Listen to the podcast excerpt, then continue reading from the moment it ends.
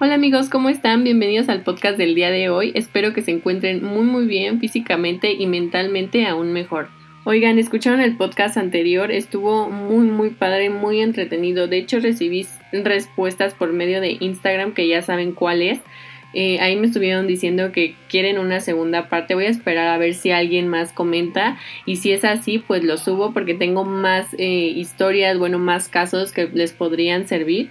Y el día de hoy vamos a hablar un poco de la terapia de juego, cómo fue, cómo se desarrolló, cómo es su historia. Vamos a retomar también algunas teorías, algunos autores que fueron importantes y que trascendieron en esta historia de la terapia de juego. Recordemos que todo lleva un proceso y hay teorías que aunque en su momento estuvieron eh, presentes o impulsaron a que la terapia de juego se desarrollara, ahora ya no están tan vigentes o ya no son vigentes pues por estas prácticas más científicas o que sean eh, pues basado en una evidencia. Entonces vamos a tomar en cuenta esto como una historia y como un preámbulo de todo lo que se ha ido desarrollando para llegar al resultado que al día de hoy tenemos.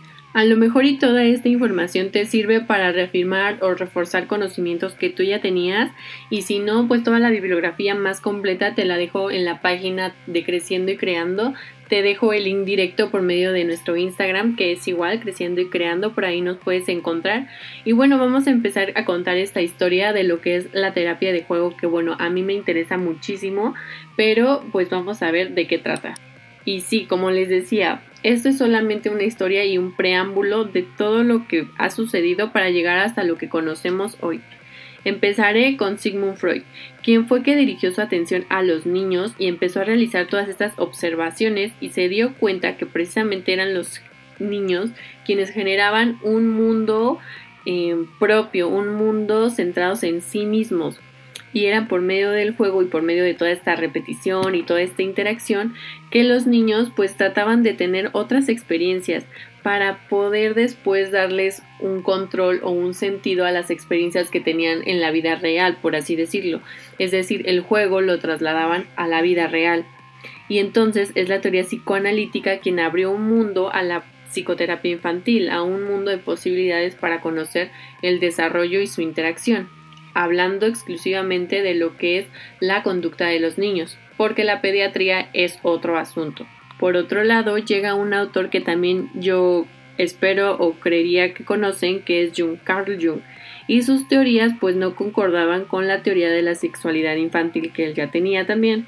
Uno de sus seguidores fue Michel Forman quien aplicó la teoría de Jung en su propia teoría, es decir, que aparecieron los arquetipos para hacer una interpretación del juego, ya se le empezaba a dar esta visibilidad a la interacción infantil.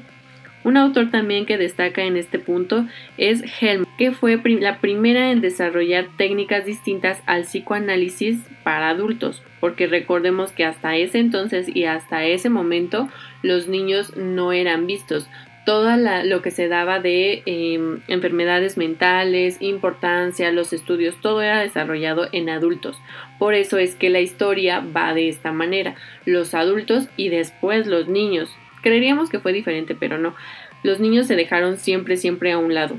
Entonces, como les decía, eh, Helmut fue la primera en desarrollar estas técnicas distintas pues a la teoría del psicoanálisis y además que no fueran para adultos. Ella empezó a hacer observaciones directas a las conductas de los niños, incluyendo el juego. Fue ella también quien, quien, presentó el primer artículo sobre la sexualidad infantil, con observaciones y conclusiones teóricas acerca del juego mismo. Un segundo artículo que tiene como importancia en este momento son los síntomas que ya presentaba el niño o que ella misma describe el niño presentaba y su forma de relacionarse con el juego. Este trabajo fue muy importante, pues fue eh, el estudio, los estudios que, que, guiaron a Melanie Klein y Anna Freud, para porque ellos, como saben o no sé si saben, ellas también tienen estudios, basaron muchas de sus teorías en esta, en este modelo, en esta terapia de juego. Entonces, pues partieron mucho de lo que hizo Helmut en desarrollar todas estas técnicas un poco más demostradas, entre comillas, porque era ya algo observable y algo que podía verse tal cual para poder ser expresado ante los demás.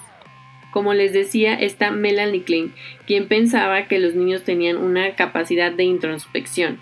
Entonces, la técnica de juego psicoanalítico o análisis de juego es donde se empieza la importancia y el significado que le dan a los, juguetes y a los objetos con los que interactúa el niño. Entonces, esto dio paso a la interacción y a un sinfín de interacciones que se dieron dentro del juego. El cambio de roles fue uno de ellos. También las pocas reglas que tenían dentro del juego, con poder al niño, si el niño lo expresaba o no. Y por otra parte, la escuela tal cual cleniana en la actualidad pues no tiene mucha relevancia, como les decía, esto es más histórico, pero sí tiene contribuciones a la teoría actual. Si nos ponemos a a diferenciar o ya estructurar un poco mejor estas teorías, bueno, nada de lo que tenemos ahorita llegaría a ser lo que es sin todos los previos estudios.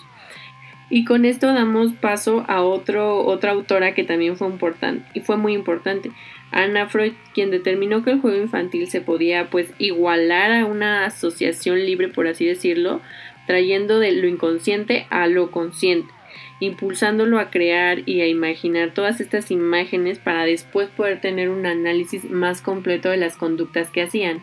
Y ahora vamos a dar pie a otra autora que también fue importante. Bueno, ustedes han de decir que todos los autores que menciono son importantes, pero es que fueron los que empezaron con toda esta práctica de ponerle el foco o ponerle un poco de importancia a la población infantil, que en esos tiempos para nada era importante y para nada era válida. Solo se utilizaba literal como mano de obra, o sea, las personas tenían hijos para que cuidaran y crecieran y todos sus campos o a lo que ellos se dedicaran. Entonces vamos con la autora Margaret, quien comenzó su carrera en pediatría. Tuvo toda una influencia por Piaget, por María Montessori.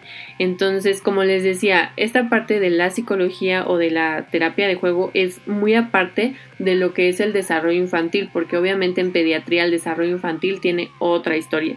Pero aquí vamos con la terapia de juego. Entonces, Margaret fue quien con influencia de todo lo que ella ya sabía por estos autores que les mencioné, que fue Piaget y María Montessori, creó lo que ahorita se conoce como la caja mágica. A lo mejor la han encontrado o la, a lo mejor la recuerdan o la conocen con otro nombre, pero el nombre que ella le dio fue la caja, la caja mágica. Entonces, esta caja mágica era la observación que se realizaba, era la reacción a todos los mundos que se representaban y que contribuían. En esta técnica era más importante el proceso cognitivo que tenía el niño o la niña que la relación que tenía entre el terapeuta y el niño. O sea, esa relación quedaba de lado. Ahí el terapeuta o la terapeuta se fijaba más en cómo el niño podía interactuar con esta caja mágica. Es decir, una caja que tuviera diferentes cosas, diferentes juguetes, diferentes accesorios y cómo el niño podía cognitivamente realizar o hacer una, historia, podía formar algo con lo que estuviera ahí. Eso era lo que se analizaba más que la interacción con el terapeuta. Esa era como muy aparte. Y ya es para este punto cuando la terapia de juego comienza a tener un rumbo totalmente distinto. Llega la terapia de juego a los Estados Unidos.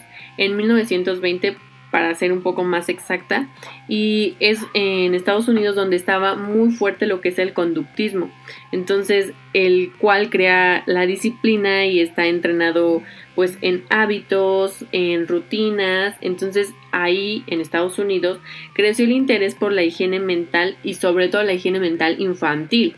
Y es entonces donde se funda o donde crece o donde nace la fundación tal cual Fundación de la Comunidad Británica de las Naciones. Quien es quien empieza a poner todo este foco ya más estudiado y un poco más estructurado a lo que es el desarrollo infantil, hablando desde la psicología y cómo se puede mover en todo este ámbito infantil para la ayuda y beneficio de los niños. Y bueno, a partir de aquí, que es eh, cuando la terapia de juego cambia totalmente de ritmo y de camino, pues ya es otra historia muy muy diferente. Entonces yo creo que ese lo voy a dejar para el siguiente episodio del podcast para que lo escuchen y si tienen dudas o cualquier cuestión, saben que me pueden seguir o nos pueden seguir por medio de la página de Instagram que es Creciendo y Creando y ahí tienen los links directos para entrar a cualquier tipo de información y la bibliografía completa pues está en la página.